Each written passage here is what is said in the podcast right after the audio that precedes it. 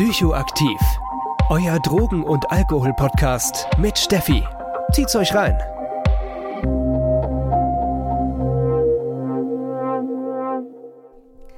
Ja, willkommen zu einer neuen Folge Psychoaktiv und ich habe heute mal wieder einen super spannenden Gast an Start, der mit mir über Ketamin sprechen wird. Und zwar ist Sergio Perez Rosalda. Er ist Facharzt für Anästhesie und Notfallmediziner, aktuell in Weiterbildung zum Psychotherapeuten und die medizinische Leitung und Mitgründer der Ovid-Praxis und Akademiedirektor der Mind Foundation. Hallo Sergio, schön, dass du da bist. Hallo Steffi, vielen Dank für die Einladung. Ja, ich bin ja sehr happy, dass wir uns über Instagram auch kennengelernt haben und dass du dich bereit erklärt hast, mit mir heute ein bisschen über Ketamin zu sprechen.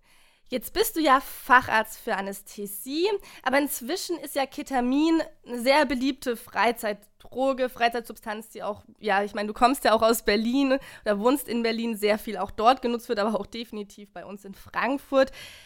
Kannst du uns vielleicht ein bisschen erzählen, ja, wie Ketamin entwickelt worden ist, aber auch vielleicht, wie es in die Partyszene gerutscht ist? Ja, also die, die Geschichte von Ketamin fängt eigentlich an mit der Entdeckung von äh, Phencyclidin, eine andere kontrollierte Substanz. Das äh, kennt man eher als PCP oder als Angel Dust. Und damals wurde das als äh, Anästhetikum entwickelt. Das war sogar hier in, in Deutschland, in Göttingen, die, äh, wurde das entdeckt und zwar äh, bereits in 1926 und würde dann auf den Markt gebracht mit dem Handelsname Serenyl. Das PCP würde dann als Narkosemittel benutzt, ähm, bei Tieren getestet und die Effekte waren hervorragend. Die Tiere schienen keinen Schmerzen zu empfinden, jedoch waren sie aber währenddessen in einem kataleptischen Zustand mit geöffneten Augen. Und magst du kurz erklären, was ein kataleptischer Zustand ist? Ein kataleptischer Zustand ist dann, wenn man äh, quasi den Anschein macht, dass man noch bei Bewusstsein ist, aber man sich nicht mehr bewegt oder bewegen lässt. Es gibt sehr äh, schlafe kataleptische Zustände oder auch die katatonische Zustände, die dann äh, sehr starr ist. Kein Muskel kann bewegt werden. Und genau, das ist, das ist eine, eine Art von narkotischen oder unbewussten Zustand. Also man ist eigentlich nicht da. Und das hat man bei PCP dann erzeugt, so, so ein so, sogenannter äh, zentral erzeugter Reizentzug.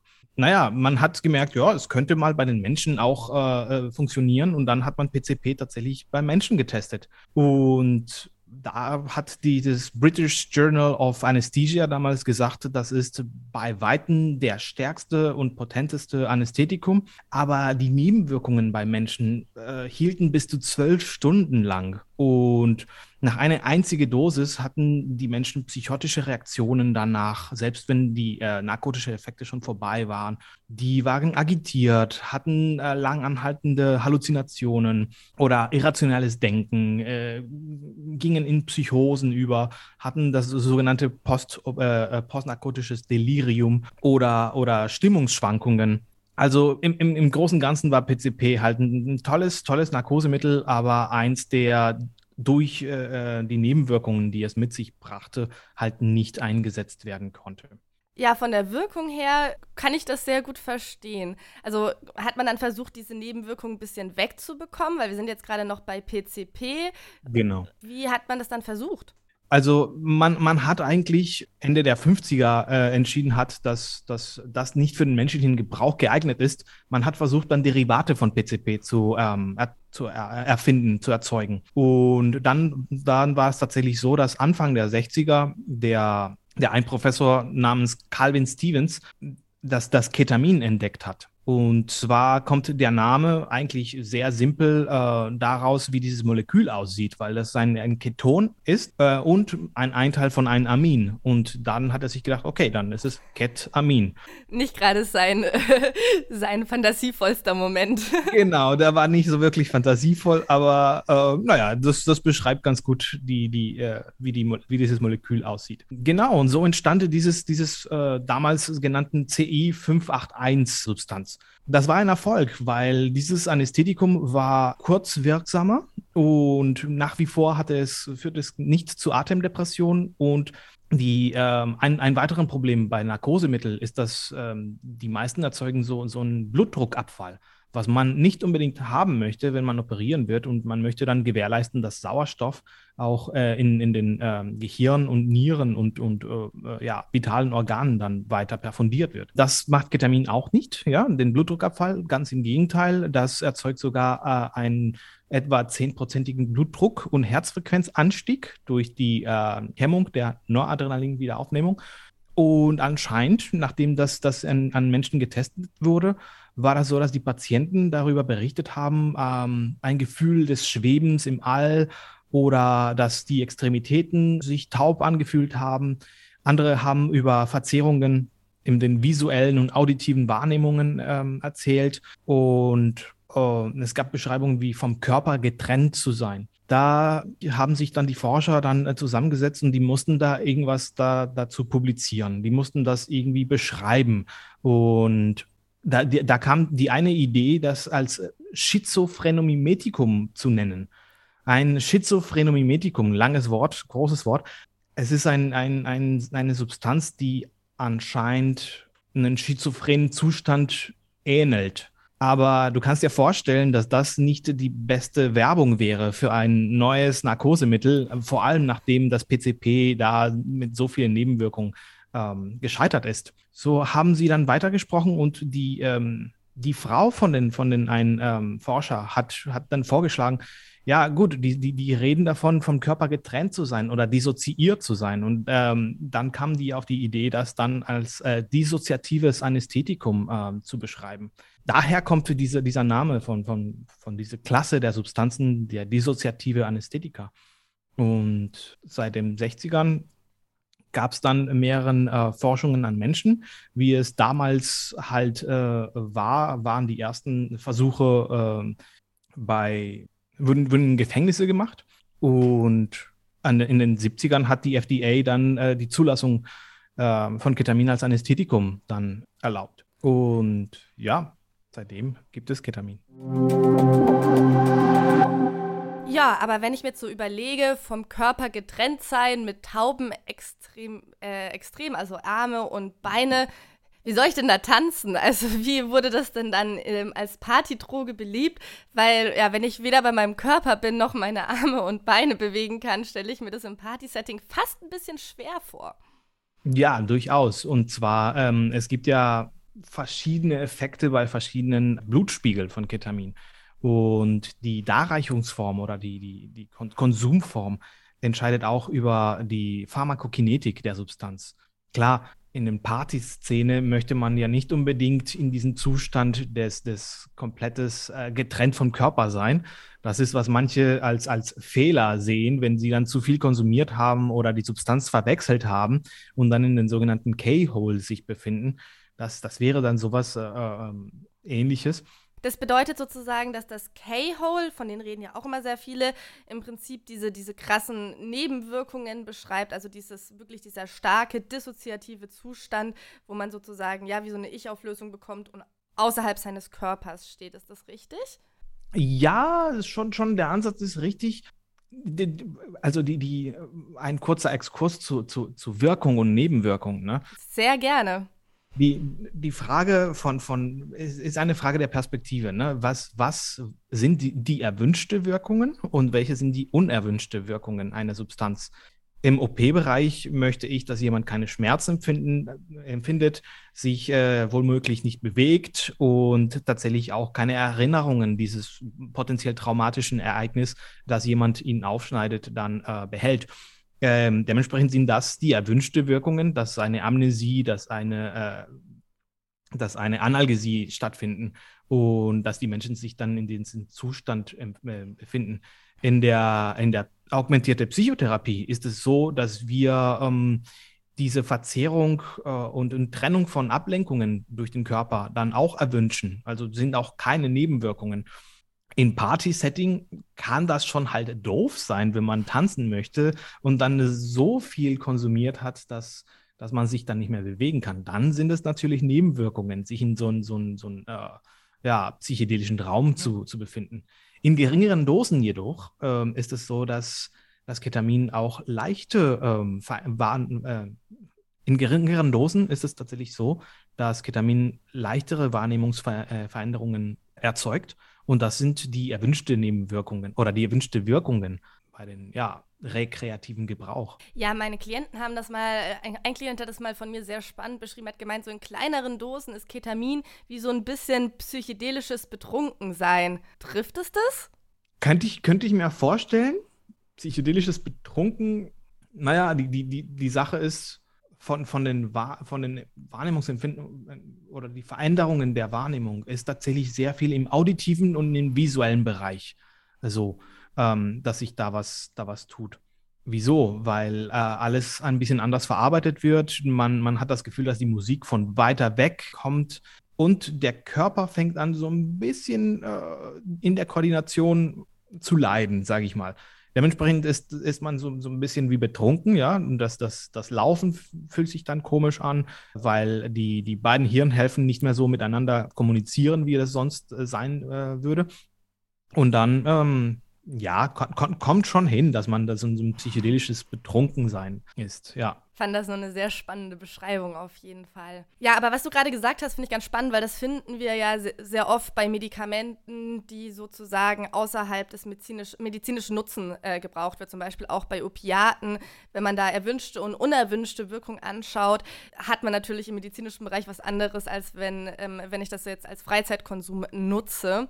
Ich, ich habe auch meine, weil ich nutze ja selbst auch auf Instagram, aber auch hier gerne die Unterscheidung zwischen erwünschten und unerwünschten Wirkungen, die habe ich mir tatsächlich damals damals äh, aus dem medizinischen Bereich abgeschaut, weil ich das viel besser finde als jetzt positive oder negative Wirkung, weil wie du schon sagst, das ist halt sehr davon abhängig, wie ich auf die Substanz drauf schaue, wo ich auch gerne hin möchte.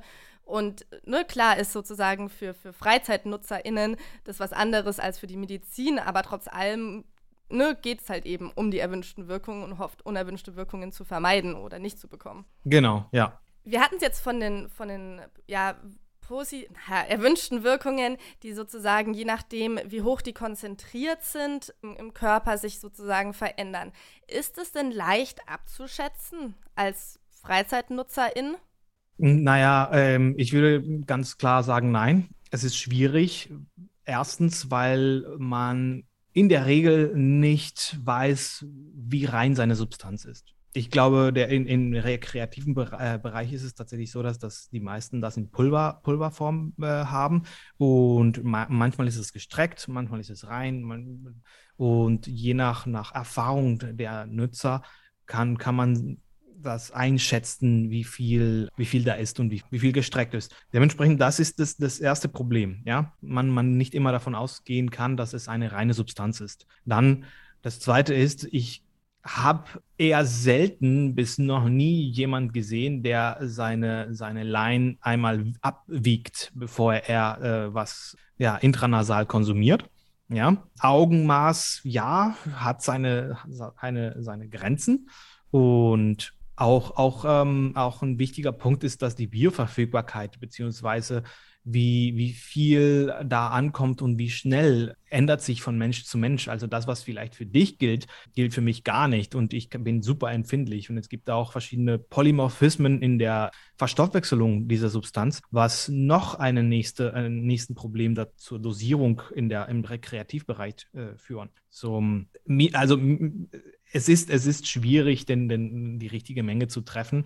Und deswegen gibt es auch so viele äh, Berichte über K-Hole-Erfahrungen, wo die Leute tatsächlich dann äh, dissoziiert sind. Du bist ja Anästhesist, da würde mich letzt glatt auch noch mal interessieren, ist denn Ketamin auch als Anästhesist eine komplizierte Substanz? Weil wenn ich den, die Arbeit von einem Anästhesisten richtig verstanden habe, geht es ja wirklich darum, Menschen, ja, ja, im Prinzip ist ja so, dass es sozusagen deine Aufgabe ist, die perfekte Narkose für jeden einzelnen Menschen zu machen. Ne? Und wenn man überlegt, das ist ja, das ist ein ganzes Fachgebiet der Medizin, und jetzt nimmt jemand sozusagen Anäst äh, Anästhesiemittel für den Freizeitgebrauch. Ist denn Anästhesie auch irgendwie als Anästhesist ein kompliziertes Mittel, wo du sehr genau schauen musst bei jedem einzelnen Menschen, dass eben keine zu vielen unerwünschten Wirkungen ja stattfinden? Bei Ketamin, also wir, wir müssen äh, unterscheiden zwischen, äh, wie schwer ist es abzuschätzen für einen Laien, der mhm. das durch die Nase zieht und wie ist das dann, wenn, wenn jemand das intravenös verabreicht mit äh, puren Wirkstoff, wo man ganz genau weiß, wie viel äh, der Mensch wiegt, wie viel, wie viel wir verabreichen, in was für eine Zeitrahmen. Und da natürlich muss man das lernen. Natürlich, natürlich ist es ein Fachgebiet, was, was fünf Jahre braucht, um überhaupt zum Facharzt zu kommen. Ähm, und bei Ketamin ist es so, dass ähm, wenn man, wenn man die Reinsubstanz hat, wenn man einen IV-Zugang hat, wenn man diesen Menschen auch äh, äh, die ganze medizinische Geschichte kennt, dann ist es äh, ein, ein gutes Narkosemittel, der eigentlich gut zu steuern ist. Das Beste ist, dass wir auch andere Mittel haben, das zu verabreichen, zum Beispiel in der, in der Praxis, auch wenn es keine Narkose ist, sondern subanästhetische Dosen. Wie, wie, wie schaffen wir das? Wir geben das nicht einfach aus der Hand, sondern wir haben Spritzenpumpen, die wir konfigurieren und äh, auf den Patienten individuell anpassen, damit sie genau die Dosis, die sie brauchen, innerhalb die, genau der Zeit, die wir wollen, dann verabreicht bekommen. Ja, das ist eine ganz andere Sache, als mal eben ein bisschen Keter durch die Nase zu ziehen. Finde ich aber auch so mal, wenn man sich das vorstellt, in welchem Verhältnis wir hier arbeiten, mal sehr spannend, wie du das gerade beschrieben hast. Werbung Du hast ja vorhin vom Reinheitsgrad gesprochen. So, jetzt gibt es viel oder habe ich schon sehr oft gehört und mitbekommen, dass eigentlich gesagt wird, dass das Ketamin sehr rein ist auf dem Schwarzmarkt. Wieso? Ich weiß jetzt nicht, ob das ein Urban Mythos ist, aber man hört halt schon öfters dass Tierärzte, Tierärztinnen das vielleicht eventuell auch ein bisschen aus dem Schwarzmarkt rüberschwemmen. Also auf gar keinen Fall an alle Tierärzte gemeint, aber vor allem, weil es eben auch in der Tier Tiermedizin genutzt wird. Oder allgemein, das haben wir ja auch bei anderen Medikamenten, dass unterstellt wird, dass die sehr rein sind, weil das vielleicht zurückgegebene Medikamente in der Apotheke sind, die nicht irgendwie registriert werden müssen. Das heißt, vielleicht verschwinden oder ähnliches. Du hast jetzt gerade von vielen Verunreinigungen geredet. Wie schätzt du das denn ein? Stimmt es, dass wir eigentlich sehr viel reines Ketamin auf dem Markt haben? Ich glaube, das, das gilt für alle äh, Substanzen zurzeit, dass der Reinheitsgrad äh, steigt, weil ähm, die, die Verfügbarkeit auch dementsprechend steigt. Und der, das, deswegen ist die Konkurrenz halt zwischen den, den äh, Dealern dann äh, ein bisschen größer und man, man, man kann das nicht mehr so, so äh, unrein loswerden. Das wäre meine persönliche Vermutung. Und das, was in den, den europäischen Reports äh, zu, zu Drogen bisher gelesen habe, ob es, ob es tatsächlich stimmt, kann ich dir nicht sagen, äh, woher, das, woher das kommt. Ja, Tierärzte, also Ketamin ist ein, ist ein tolles Medikament, ein tolles Medikament auch, auch für, die, für die Notärzte, gerade weil, weil dieses Wirkspektrum äh, so äh, das zulässt, dass man äh, andere Sachen macht, während der Patient dann nicht intubiert werden muss, weil die, die Atemdepression nicht äh, vorkommt. Und äh, im Krieg würde das auch sehr viel benutzt, gerade deswegen. Ne? Deswegen ist es auf der WHO-Liste der unverzichtbaren Medikamente, weil, weil die Sanitäter im Krieg nicht Zeit hatten, irgendwie bei, bei jedem Soldat, der, der verletzt war, dabei zu bleiben und äh, die Narkose zu, zu überwachen. Wieso die Tierärzte? Das ist eine Frage der Mengen. Ja, für, für den Menschen brauchen wir nicht so viel Ketamin. Und als Pferdebetäubungsmittel kannst du dir vorstellen, dass Pferde so, so ein paar Kilo mehr wiegen als, als wir. Und dann kriegst du halt die große Flaschen, die Partyflaschen, äh, als Tierarzt eher als, ähm, als Humanmediziner. Und ja, tatsächlich ist es so, dass, dass teilweise das Ketamin aus, aus Apotheken kommt, was in den Schwarz Schwarzmarkt landet, und aber auch aus, aus äh, China. Es gibt große Labore, die die in China dann ähm, ja, psychoaktive Substanzen allgemein dann herstellen. Das humanmedizinische Reinheitsgrad äh, Ketamin ist relativ teuer und ich weiß nicht, ob, ob, ob, sich das tatsächlich lohnen würde für jemand, der, der versucht, beim, beim, beim Arzt oder das Ketamin aus der Apotheke zu beziehen. Das kommt halt halt steril äh, äh, bereit für eine, für, eine, für eine intravenöse Gabe. Und das ist, das ist ähm, halt teuer, ne? Also Ketamin ähm, wird ja auch oft in so Ampullen verkauft. Das ist aber dann schon auf, aus dem medizinischen Gebrauch. Ne? Ampullen ist was recht typisch medizinisches. Genau, richtig. Das sind äh, auch beim Tiermedizin, der, der Tier, Tiermediziner bekommt auch nicht den Pulver und mischt das selbst, sondern das sind, das sind halt äh, alles ist gelöst in eine bestimmte ähm, Konzentration, ja. Und dann sind halt Ampullen, die man dann äh, aufzieht und dann IV äh, oder intramuskulär kann man das auch geben, Kutan auch, dann verabreicht. Und das muss ja alles sterile, äh, sterile Flüssigkeiten sein. Ansonsten droht da eine Infektion. Dementsprechend ist es, es ist immer in Ampullenform. Ich habe, lass mal kurz überlegen. Nee, ich habe ich hab noch nie irgendwo äh, ein Medikament aufgelistet gesehen, oder, oder Ketamin auf, äh, aufgelistet gesehen in einen, in einen Pulverform. Genau, also so, so waren auch meine Informationen, dass die Ampullen oder auch wenn sie im Schwarzmarkt auftauchen, die werden immer sehr mit dem medizinischen Gebrauch verbunden. Die müssen dann erstmal aufgekocht werden und zu Pulver verarbeitet werden, wenn man eben das gerne für den Freizeitgebrauch konsumieren möchte oder halt schon als fertiges Pulver. Schauen wir mal auf den Konsum. Wir hatten ja jetzt schon den nasale Konsum angesprochen. Das ist auf jeden Fall eine Möglichkeit. Und im medizinischen Bereich den IV-Konsum oder auch den intramuskulären Konsum. Gibt es noch andere Konsumarten im Freizeitgebrauch und wird Ketamin im Freizeitgebrauch auch IV konsumiert? Ja, also Verabreichungsformen von Ketamin. Äh, es gibt ja die intravenöse Weise als Bolus oder dauerhafte Perfusion, so wie, wie mit einer Spritzenpumpe. Ja, das ist eher im medizinischen Bereich. Ähm, es kann auch oral konsumiert werden. Ja, es gibt ähm, in den USA sehr, ähm, sehr populär dann solche Lutschtabletten, Lutschpastillen. Ja, teilweise wird das schon in den Schleimhäuten ähm, im Mund dann aufgenommen und dann auch, ähm, auch durch den Magen. Bioverfügbarkeit ist aber etwa bei 26 bis 30 Prozent, sodass da nicht so viel ankommt, beziehungsweise die, die äh, Dosen relativ hoch sein müssen, damit es damit ein, ein, ein Effekt ähm, zu spüren ist. Das wird in den USA äh, als, als Lutschpastille für chronische Schmerzbehandlungen äh, dann angegeben.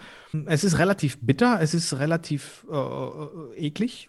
Ähm, das schmeckt halt nicht. Und äh, die Compliance ist auch nicht so ganz gut, ne? weil, weil das für, kannst du dir ja vorstellen, bei jemandem, der Schmerzen hat und der, der leidet und dann ist ihm noch ein bisschen übel und äh, ein bisschen komisch im Kopf und der will nicht unbedingt äh, rausgehen und Party machen, sondern eher seine Schmerzen loswerden. Deswegen ist das bei uns so, so gar nicht der Fall äh, in, in Deutschland und Europa. In der Schweiz wird das auch äh, gemacht mit Losange, also diese Lutschtabletten. Aber hier in, in Deutschland gibt es keine Apotheke, die, die sowas herstellt. Man kann natürlich diese Ampulle aufbrechen und dann runterschlucken und dann, oder in den Mund verweilen lassen. Wie gesagt, aber die, die Bioverfügbarkeit ist eher gering. Dann intravenös, ob das, ob das im rekreativen Bereich äh, so konsumiert wird, würde ich eher nein sagen. Ich, kann, ich bin mir aber nicht sicher. Die, es, ist, es ist eine größere Hürde, ja. Und das zu kontrollieren, wie viel man verabreicht und das, das, ja, kann ich mir schwer vorstellen. Dann, dann eher doch, man kann es auch subkutan, also unter der Haut, direkt in eine kleine, kleine Nadel dann äh, applizieren. Da sind auch, oder intramuskulär, da muss man aufpassen, dass, dass die Mengen halt nicht zu groß sind, weil diese Flüssigkeitsdepots dann auch zu Abzesse äh, führen können und andere ja unangenehme Sachen, je nachdem, wie, wie, wie sauber oder unsauber man arbeitet. Und natürlich intranasal. Intranasal sei es äh, äh, so als Pulver insuffliert, wie, wie das dann im rekreativen Bereich am häufigsten ist. Oder was ich auch gesehen habe, ist, dass, ähm, dass diese Ampullen dann in Nasensprays ähm, verwendet werden. Das ist mittlerweile auch eine Art der medizinische Anwendung. Ähm, durch äh, das S-Ketamin aber, das ist, ist Spravato nennt sich das und das ist ein Medikament, der ähm, explizit dafür entwickelt wurde, ähm, als Antidepressivum, als äh, für, äh, gegen Depressionen zu verwenden. Genau, da, da würde ich später gleich nochmal mit dir drauf schauen. Jetzt hast du gerade schon ein Stichwort fallen lassen, und zwar das S-Ketamin. Gibt ja S-Ketamin und R-Ketamin. Und da würde mich mal interessieren, wo liegt denn da der Unterschied? Gibt es da einen Unterschied in der Wirkung? Kann ich das denn unterscheiden, äh, wenn ich es kaufe? Was ist das eigentlich? Ähm, Ketamin als Substanz ist, ähm, oder das Ketalar, Ketamin, ähm, wenn, wenn man das so, so kauft von der Apotheke, ist das ein äh, sogenannter racemischer Gemisch aus 50% S-Ketamin und 50% R-Ketamin.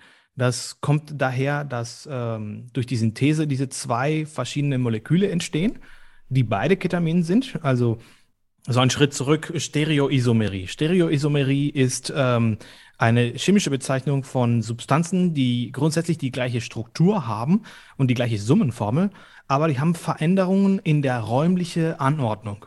Und Ketamin ist einer dieser Substanzen. Ähm, es ist ein sogenannter Enantiomer. Enantiomere sind Spiegelbilder mit einer Symmetrieebene in der, im, im Molekül. Ja, und das beste Beispiel, was ich habe und immer und wir immer dabei haben, sind die Hände. Ja, unsere Hände sind auch Spiegelbilder voneinander und wenn man, wenn man sie nebeneinander stellt, dann äh, sind sie Spiegelbilder, aber wenn man sie übereinander stellt, sind die Daumen auf, auf links und rechts. Ne? Und das bedeutet es auch bei Ketamin, deswegen S und R, ja, R von rectus, von rechts und S von sinister oder links. Und das ist das linksdrehende Molekül oder das rechtsdrehende Molekül. In den normalen Ketaminen ist es zu 50 Prozent links und zu 50 Prozent rechts äh, drehendes Molekül. Und man kann die aber isolieren, ja. Und dementsprechend gibt es das S-Ketamin, was nur die eine linksdrehende Form der, äh, des Moleküls ist. Ob man das unterscheiden kann, wenn man sich äh, im rekreativen Bereich sein, sein, sein Ketamin besorgt, äh, eher nicht. Da, da gibt es keine visuellen Unterschiede zu, zu, zu, wie das aussieht ähm, in Pulverform oder auch, auch in, in, in, in Lösung. Dementsprechend ist es nochmal schwieriger. Wieso? Ähm, die haben tatsächlich verschiedene Wirkungsprofile. Ja? Von der Geschichte, wieso es Esketamin gibt überhaupt auf dem Markt.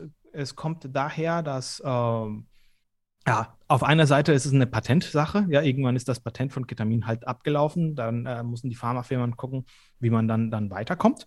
Und das Esketamin war noch patentierbar. Und dementsprechend hat man das, das dann erforscht und geguckt, dass oder die haben das, Pfizer hat das damals so publiziert, dass das weniger Nebenwirkungen äh, hat. Ja, da sind wir wieder beim, beim, beim äh, Wort Nebenwirkungen oder erwünschte oder unerwünschte Wirkungen. Die wollten eine Substanz machen, die mehr Narkosepotenz äh, hat und weniger psychedelischen Effekt oder wenige äh, äh, Nebenwirkungen in, in dem Bereich der Wahrn äh, Wahrnehmungsveränderung. Und es, es scheint tatsächlich so, dass Esketamin ein anderen Profil hat, aber kein weniger psychedelischen, meiner Meinung nach. Es ist halt nur anders und die, die Potenz von Esketamin ist ähm, mindestens doppelt so, so hoch. Also das bindet an den Rezeptor doppelt so stark und es bindet an, an, an den verschiedenen Rezeptoren in, in verschiedenen ähm, Bereiche des Gehirns auch anders. Ja? Dementsprechend ist das Esketamin halt in geringere Menge. In die, wenn wir über medizinischen Gebrauch sprechen, ist das Esketamin, was wir auf dem Notarztwagen haben, weil das weniger psychedelische Effekte hat.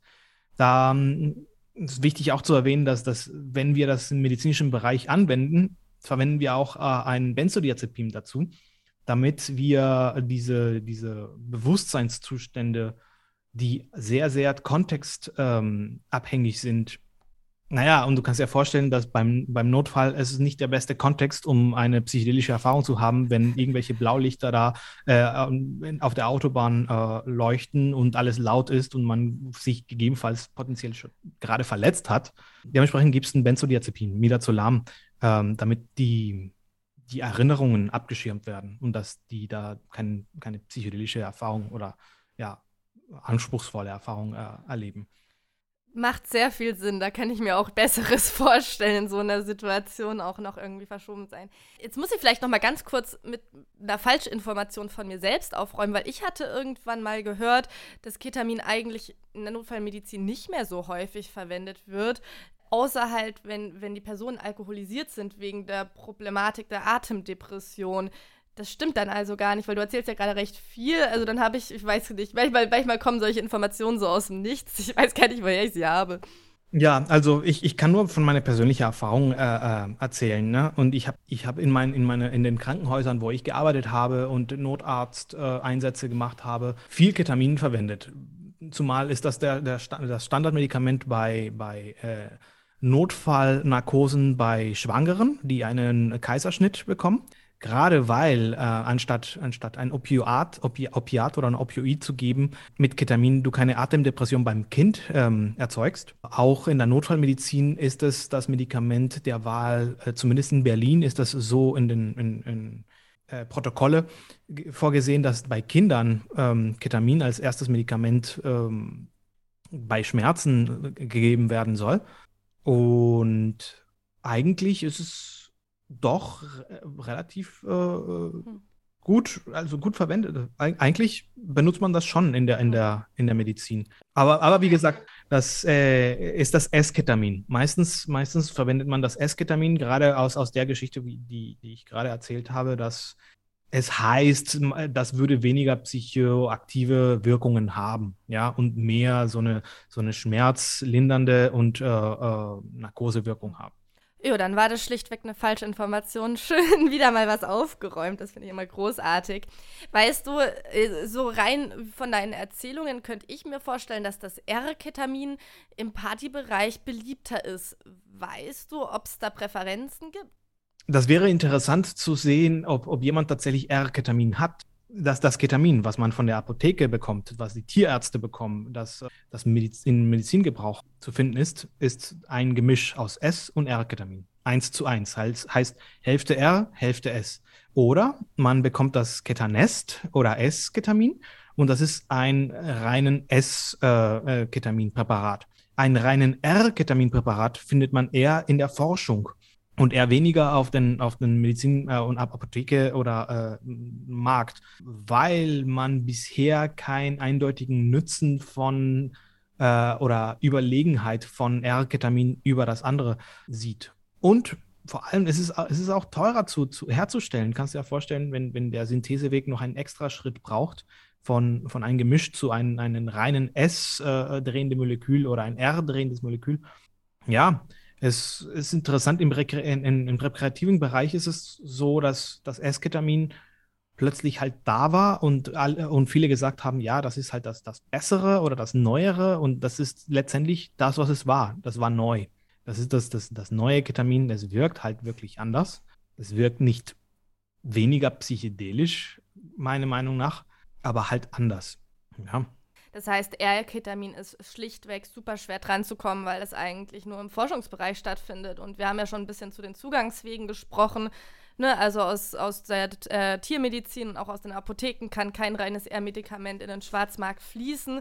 Das heißt, ja, ist einfach eher unwahrscheinlich und wäre wär mal spannend für irgendein Drug-Checking, das hoffentlich bald kommt, da mal drauf zu gucken, weil da kann man ja eben auch genau sowas mal herausfinden, aber aktuell gibt es da einfach auch keine Datenlage zu. Genau, also ich, ich kann, mir, kann mir wirklich schwer vorstellen, dass, dass jemand an äh, reinem R-Ketamin äh, kommt.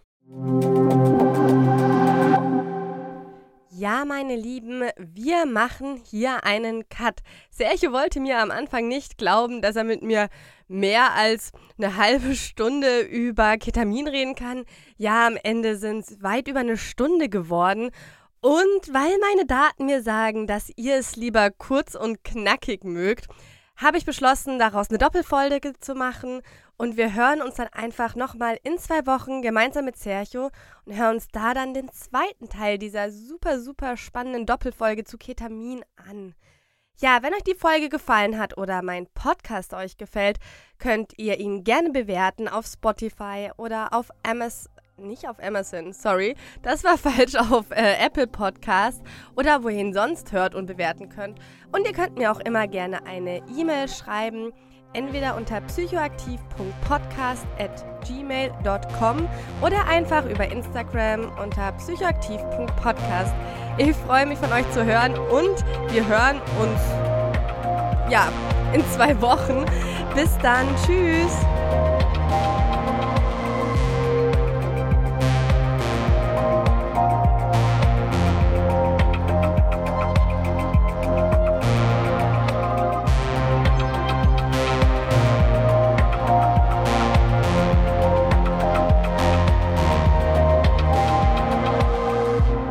Das war Psychoaktiv, euer Drogen- und Alkohol-Podcast mit Steffi.